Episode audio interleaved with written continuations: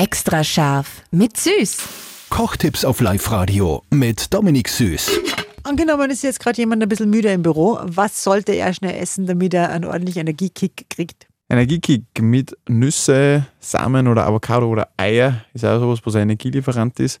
Das war heute nicht umsonst Studentenfutter. Das hat einfach, äh, das gibt dir gleich wieder Energie und du bist wieder fitter für den Tag.